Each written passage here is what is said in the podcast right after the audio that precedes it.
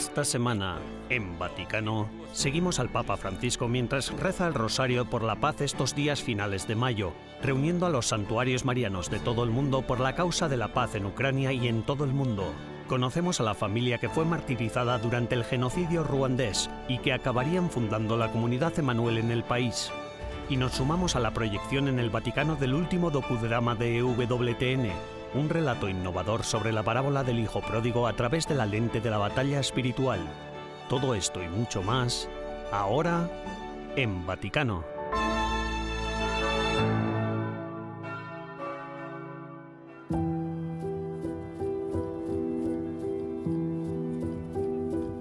Ave, oh María, piena di grazia, il Signore è con te. Al final del mes mariano de mayo, el Papa Francisco ha rezado el rosario por la paz en Ucrania y en todo el mundo. Ante la estatua de María Regina Pacis en la Basílica Santa María la Mayor de Roma, el Papa contempló los misterios dolorosos del rosario al unísono con los santuarios marianos de todo el mundo, incluido el santuario de la Madre de Dios de Sarvanitsia, en el oeste de Ucrania. Los santuarios estaban conectados por videoconferencia y se podían ver todos juntos durante la transmisión en directo del Vaticano. El Santo Padre estuvo acompañado en la basílica por niños que habían hecho recientemente la primera comunión o recibido el sacramento de la confirmación, así como por familias de la comunidad ucraniana de Roma. En total, entre cardenales y emigrantes, asistieron unas 900 personas.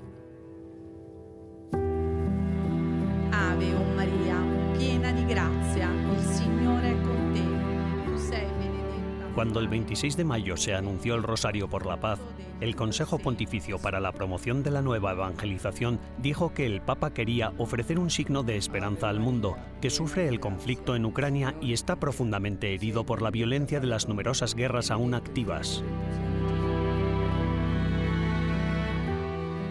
Antes de rezar el rosario, se depositó a los pies de la estatua un ramo de flores blancas traído por el Papa Francisco, tras lo cual el Santo Padre realizó una oración introductoria.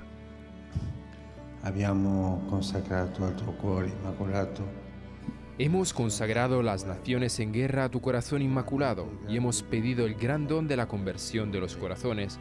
Confiamos en que con las armas de la oración, el ayuno, la limosna y el don de tu gracia se puedan cambiar los corazones de los hombres y la suerte del mundo entero.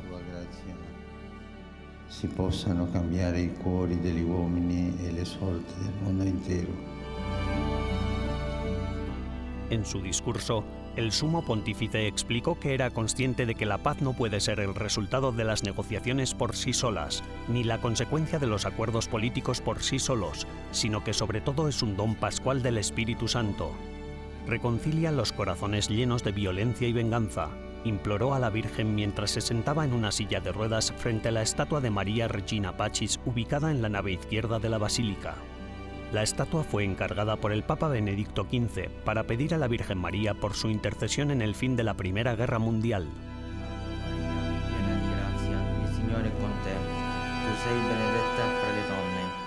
benedetto il frutto del tuo seno, Gesù.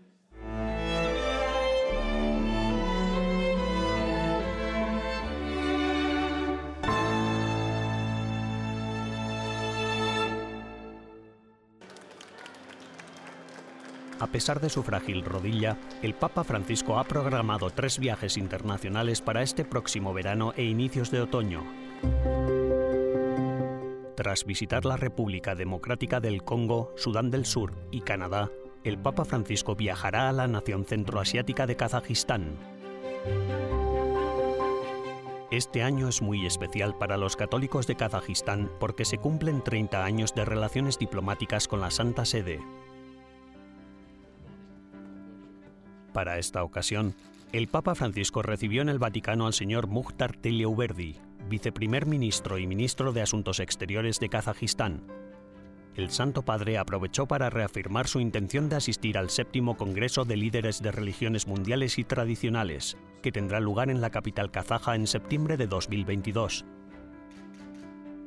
Durante la visita, Kazajistán y la Santa Sede firmaron dos documentos para fomentar la colaboración mutua. Uno de ellos es un memorando de entendimiento entre el Centro Médico Universitario de Kazajistán y el Hospital Bambino Jesús, que permitirá atender a los niños kazajos afincados en Roma. Y el segundo es de cooperación con la Biblioteca Vaticana. Además, en función del resultado de las negociaciones en curso, la Santa Sede y el gobierno de Kazajistán esperan firmar un acuerdo sobre la concesión de visados y permisos de residencia a los miembros de la Iglesia Católica.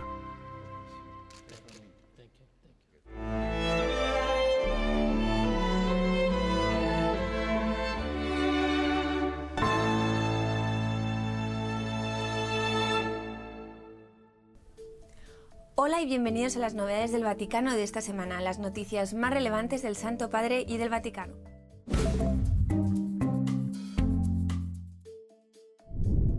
El Vaticano ha respondido al ataque a una iglesia en Nigeria en el que han muerto al menos 50 personas durante una misa del domingo de Pentecostés declaró que mientras esclarecen los detalles del incidente, el Papa Francisco reza por las víctimas y por el país, dolorosamente afectado en un momento de celebración, y encomienda a ambos al Señor para que envíe su espíritu para confortarlos. El Papa Francisco ha vuelto a condenar la guerra en Ucrania después de que la invasión que está llevando a cabo Rusia en ese país haya alcanzado el simbólico número de 100 días. En Pentecostés, el sueño de Dios para la humanidad se hace realidad, dijo el pontífice de 85 años. Pero ahora, 100 días después del comienzo de la agresión armada contra Ucrania, la pesadilla de la guerra, que es la negación del sueño de Dios, ha vuelto a caer sobre la humanidad. Una delegación ortodoxa oriental visitó el Vaticano. En su discurso a la delegación, el Papa Francisco habló de la solemnidad de Pentecostés y del don de la unidad de los cristianos. La unidad no se produce quedándose quietos, sino avanzando con la nueva energía que el Espíritu, desde el día de Pentecostés, imprime a los discípulos, dijo el Santo Padre.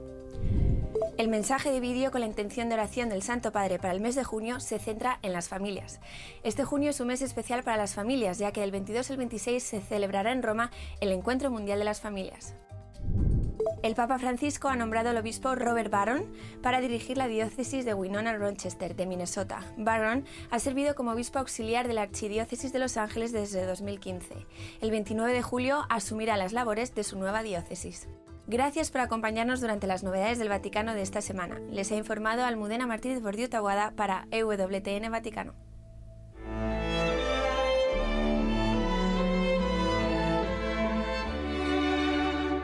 En breves instantes regresamos con más en Vaticano.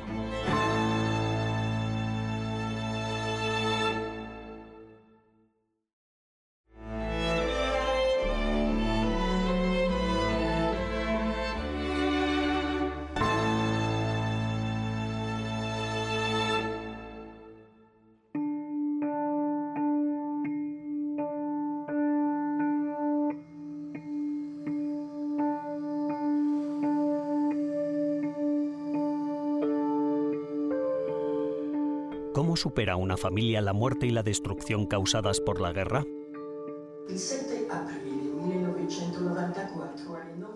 Una serie de conferencias sobre la fe y la familia, celebradas en la Universidad Pontificia de la Santa Cruz de Roma, destacaron diversos testimonios de familias que afrontaron con heroísmo los estragos de la guerra. La familia Rugamba fue uno de los ejemplos presentados. El 7 de abril de 1994, en el primer día del genocidio ruandés, Cipriani y Dafros Rugamba, fundadores de la comunidad Emanuel en Ruanda, fueron asesinados junto a seis de sus diez hijos en su casa de Kigali. En 1989, Cipriani y Dafros descubrieron la comunidad Emanuel en Francia. Allí, en una de aquellas primeras reuniones, conocieron a Jean-Luc Moen, Conocí a Cyprien y Dafros cuando vinieron por primera vez a Paray-le-Monel, en Francia, para conocer a la comunidad Emanuel. Un año después, la comunidad me envió a Kigali, la capital de Ruanda, donde me acogieron en su casa, dando comienzo a una gran amistad. Durante cuatro años nos escribimos cada semana. Era una época en la que no existía el correo electrónico, así que nos enviábamos los mensajes por fax. La familia Rugamba vivía su vida en medio de las crecientes tensiones étnicas entre Tutsis y Hutus. Ciprien y Dafros abogaron por la paz proponiendo el fin de la inscripción de la etnia en los documentos de identidad. La guerra estalló cuando yo estaba en Ruanda. Así es como vi a Cyprien y a Dafros enfrentarse a las amenazas de bombas, a las minas, a los atentados y como es normal, supe que tenían miedo. pero pusieron su confianza en el Señor porque querían evangelizar a pesar del temor. Pasábamos por lugares y Cyprien decía, ahí ha explotado una mina, ahí una bomba. Atravesábamos la ciudad porque queríamos evangelizar. Lo hacíamos realmente por fe en el Señor y no nos sentíamos héroes, solo después pensábamos, ha sido peligroso. Lo que es seguro es que todo ese trabajo de Cyprien y Dafros solo fue posible gracias a su total confianza en el Señor. Une confiance totale dans le Seigneur. Su empeño en lograr la paz entre los grupos Tutsi y Hutu situó a Ciprien y Dafros a la cabeza de la lista de personas que debían ser asesinadas, y ellos, junto a seis de sus hijos, fueron de los primeros en ser asesinados al comienzo del genocidio ruandés. En 2015, Tadei Nitinjurba, arzobispo de Kigali, abrió las causas de canonización de Ciprien Rugamba y Dafros Mukasanga. Se trata del primer proceso de beatificación de personas procedentes del país africano. Preguntamos a Jean-Luc qué conclusiones pueden sacar las parejas al recordar la vida de Cyprien y Dafros. Hay esperanza para todas las parejas. Cyprien y Dafros pasaron por momentos muy difíciles durante su relación, pero Dafros rezó durante 18 largos años por la conversión de su marido y finalmente lo consiguió. Y después fueron una pareja llena de amor y ternura, pero antes era muy difícil. En nuestros tiempos muchas parejas tienen dificultades. Por eso yo diría que se puede uno inspirar en la vida de Cyprien y Dafros para encontrar esperanza, porque es posible. Con Dios todo es posible.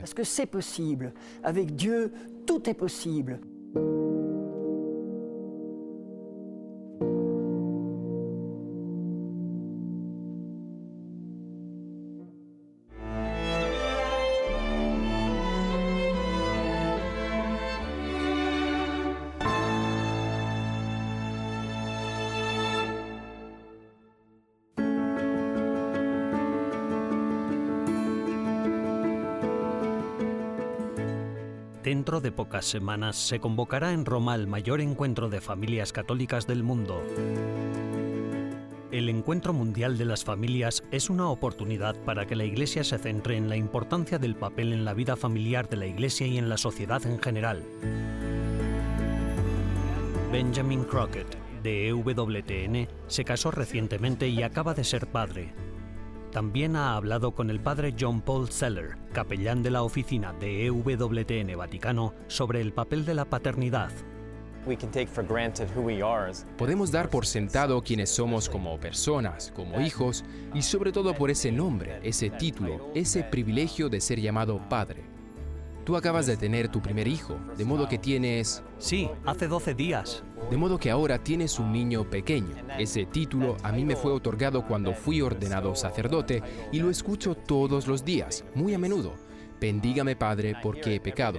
De alguna manera escuchar eso tan frecuentemente cuando camino por las calles es un privilegio, es todo un honor que me llamen así. Es algo sagrado. Tengo que decir que primero aprendí a ser padre siendo hijo, siendo hijo de Frank Zeller y de Debbie Zeller, porque si no fuera por mis propios padres y por haber sido criado en el contexto de una familia y por haberme enseñado los valores que ellos me enseñaron, la fe que me dieron, no sería la persona que soy, no sería el hijo que soy, el hermano que soy, ni ahora el padre que soy. Y padre, algo que para mí se volvió instintivo cuando tuve a mi pequeño hijo Edward es que sentí también el peso de la responsabilidad, pero sentía que esa responsabilidad me daba fuerza, que me otorgaba una disposición adicional. Ahora, al ser más responsable, quiero proteger, alimentar y educar a mi hijo. En su opinión, ¿cuáles son las cualidades que ponen de manifiesto que un padre lo está haciendo bien? when my brother uh, Recuerdo lo que mi hermano dijo cuando vio por primera vez a Melanie, su primera hija, mi primera sobrina, dijo que sabía que su vida iba a ser diferente a partir de entonces. Supo que todo iba a ser diferente. Y yo en mi vida como sacerdote, al adoptar ese papel en el sacerdocio, el de la paternidad espiritual, pues supe que tenía que ser un oyente activo. No puede ser pasivo, no hay pasividad, no se puede ser pasivo en ninguna vocación. El 75% de cualquier buena conversación es escuchar, es simplemente ser capaz de escuchar a la otra persona de manera activa. ¿Por qué cree que en esta sociedad moderna hay, en cierto sentido, un miedo al matrimonio o un miedo a tener hijos?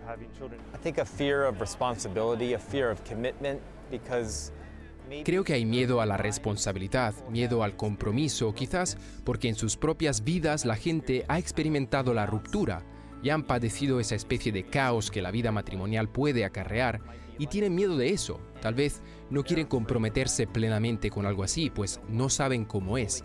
Por eso necesitamos buenos mentores. Creo que en cualquier buen matrimonio el proceso y la preparación, además de un sacerdote colaborando con la preparación, tiene que haber buenos matrimonios que caminen junto a la pareja, que los acompañen incluso 5, 10 o 15 años o toda la vida matrimonial.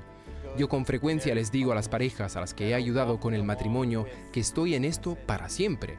Les digo que caminaré con ellos hasta el día en que mueran. Esperemos que este encuentro mundial de las familias aborde la necesidad de mentores. Ojalá.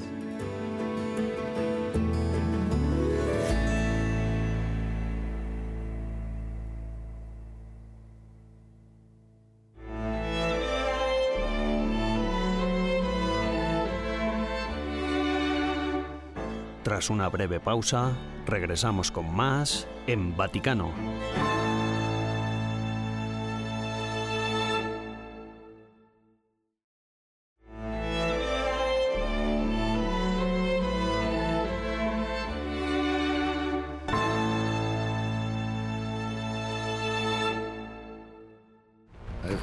Come from Aeson. These are yours to take.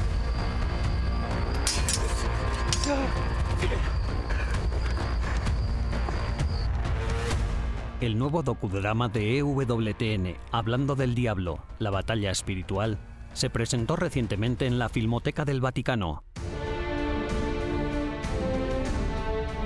La película narra la parábola del hijo pródigo a través de la lente de una familia medieval, relatando el viaje del hijo menor cuando pasa de ser obediente y abrazar la fe a caer presa de la influencia de personas negativas y dejarse arrastrar por el pecado y la rebeldía. You're next. Oh no!